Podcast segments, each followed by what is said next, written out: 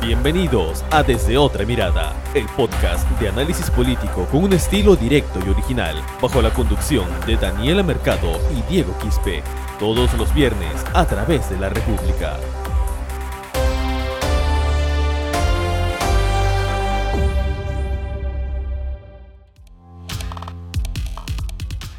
Y bienvenidos al episodio 34 de su podcast Desde Otra Mirada. Ahora ya con presidente electo, el profesor Pedro Castillo Terrones. Sin duda es la noticia del día.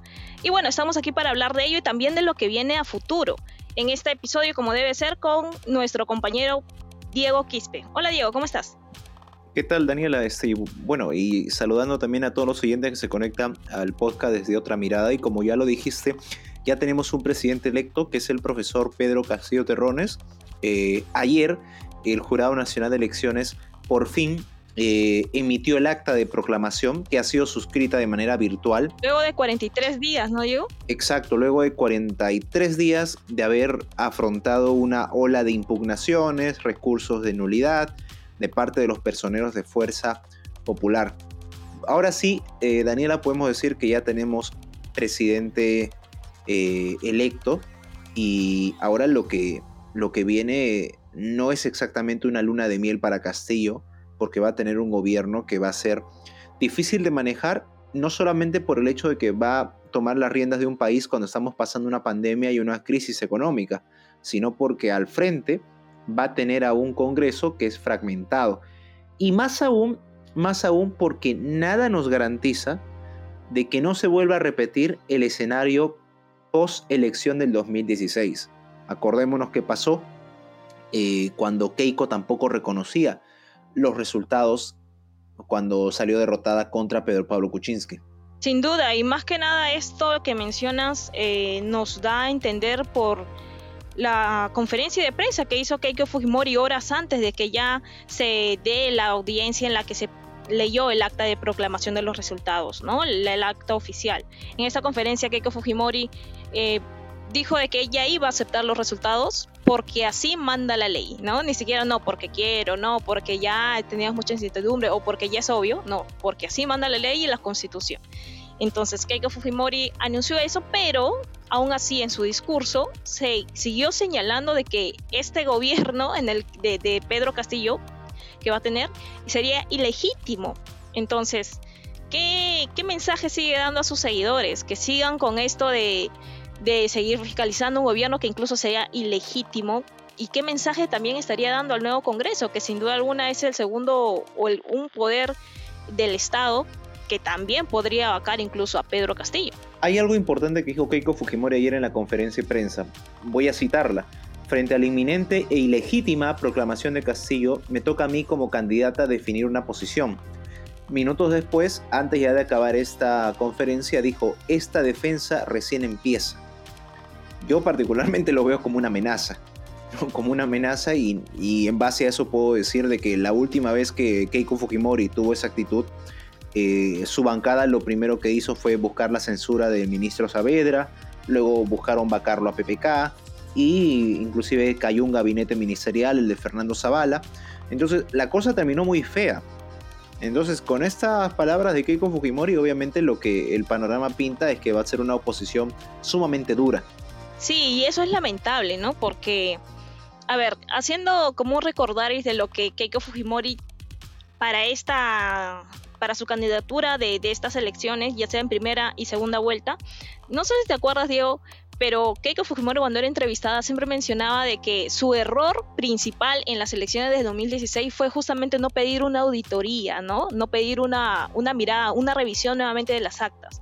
Yo creo también, haciendo un paréntesis a esto, Keiko Fujimori ya nos lo había advertido, había advertido qué iba a hacer y es lo que hizo ahora. Obviamente no podríamos imaginarnos con qué magnitud lo haría, magnitud que ha provocado que tan solo a nueve días del cambio de mando recién tengamos un presidente electo que sin duda alguna ha afectado la institucionalidad del país y también ha puesto en duda en gran parte de la población, que son sus seguidores, eh, de la legitimidad de este gobierno, ¿no? Entonces yo creo que Keiko Fujimori y su grupo ya no lo había advertido, pero aquí también se ve de que ella nunca se arrepintió, eh, lo que se arrepintió fue de no haber hecho eso en el 2016 y ahora que lo ha hecho no se va a arrepentir.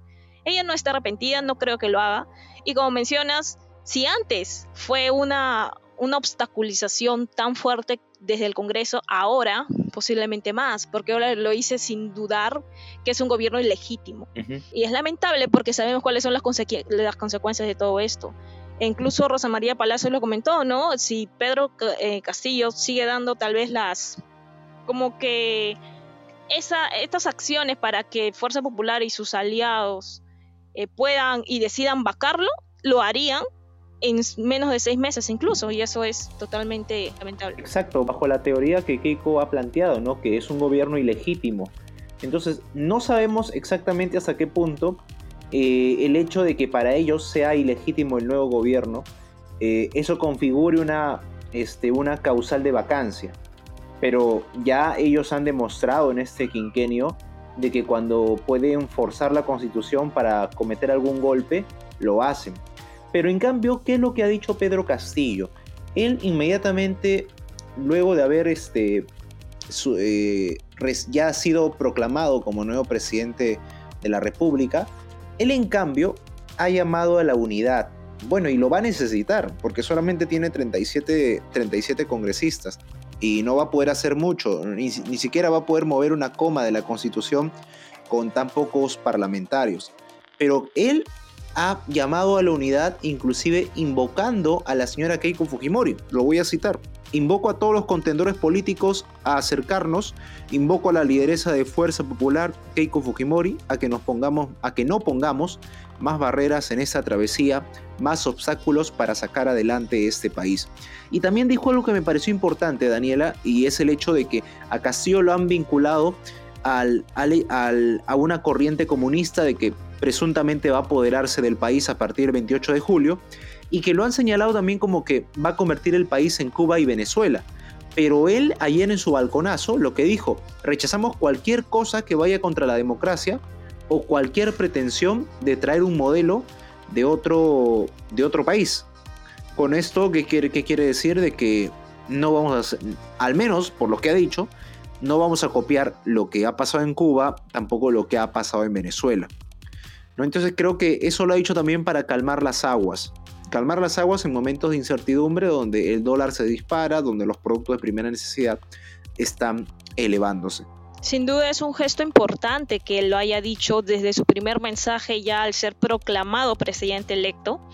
Y también es importante resaltar esto, bueno, de, dentro del mensaje de Pedro Castillo, el que se haya referido a, ciertos grupos, ¿no? Que se considera como minorías, como la, población afroperuana, los indígenas, se refirió a la población quechua, aymara. Dijo que este gobierno sería de todas las sangres y sin discriminación alguna.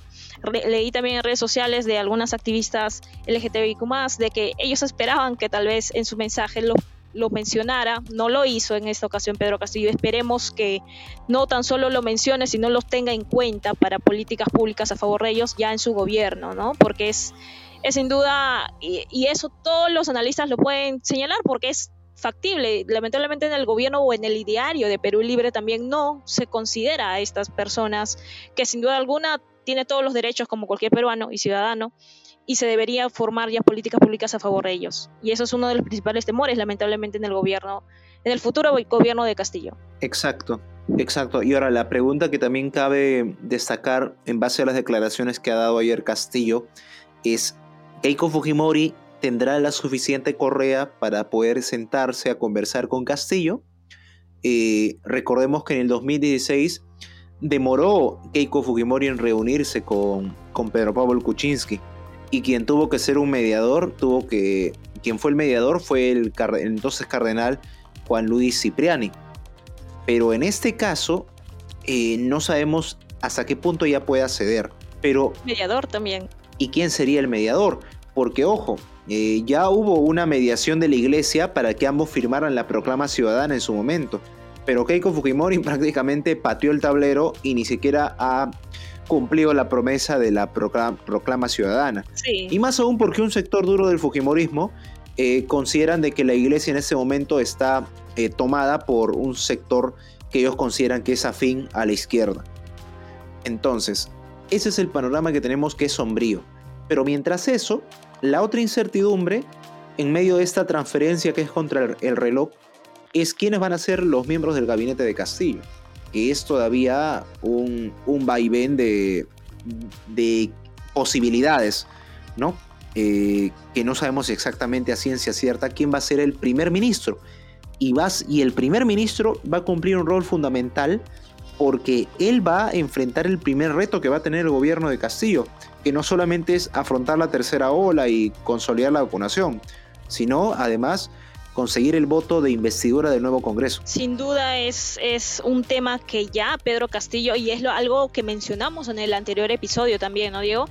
En el que Pedro Castillo ya debería dar los nombres, aunque sea de lo, quienes liderarán los principales sectores en esta crisis nacional que incluye la sanitaria, la política no tanto, bueno, ya se está solucionando, pero la institucional también, ¿no? Y para eso sí o sí se debería nombrar quién es el primer ministro del Ministerio de Economía y Finanzas, de Salud, etcétera. Pero sabes qué, Diego, para, antes de, abarcar este tema que de por sí se tiene que analizar, que ya hay algunos nombres que se mencionan incluso de parte de miembros dentro de Perú Libre, es que tenemos que resaltar que con lo que se dio ayer ya se está oficializando, obviamente, el triunfo de Pedro Castillo, que por cierto, para ser eh, más precisos, según el Jurado Nacional de Elecciones, que es lo que leyó ayer, Pedro Castillo ganó por 50,126% de votos válidos, a comparación de Keiko Fujimori que fue un 49,874%, es decir, estamos prácticamente en un 50,1 versus un 49,9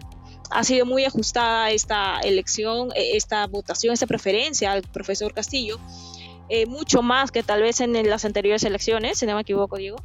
Y esto es muestra de que sí o sí va a tener que haber consenso, ¿no? Para que no caigamos en lo del anterior quinquenio que ya hemos pasado.